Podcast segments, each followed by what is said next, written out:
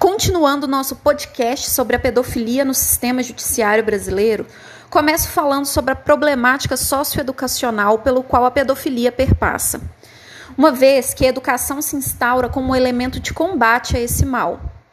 Isso porque a educação sexual se mostra como uma realidade a ser empregada no sistema educacional, de modo que a criança compreenda o que é errado na relação com o adulto e possa assim avisar aos pais a qualquer sinal.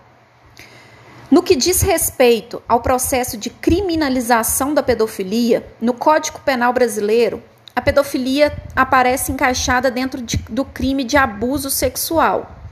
Isso é, tal ação é tipificada nos artigos 217 e 218 do Código Penal, caracterizado como estupro de vulnerável.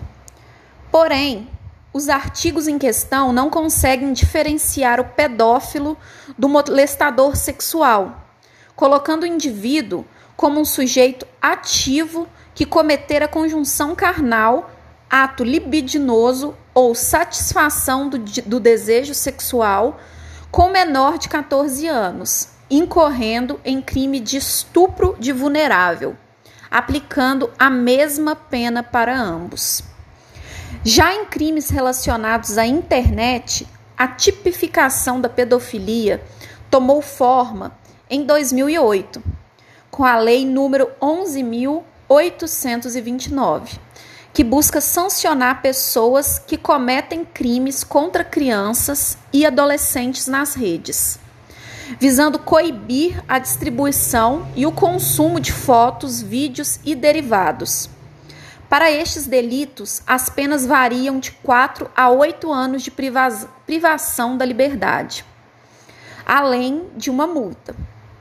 Vale lembrar, porém, que essas penas também são, são aplicadas a quem agencia, a quem recruta, coage ou a quem faça qualquer ação que envolva criança ou adolescente em cenas pornográficas ou sexuais. A pena também será aumentada em um terço se a pessoa, no exercício de cargo público ou daquele que extravia vantagem, condições de hospitabilidade ou coabitação. Não sendo diferente para pessoas com parentesco consanguíneo até terceiro grau, indiferente do que seja para criança.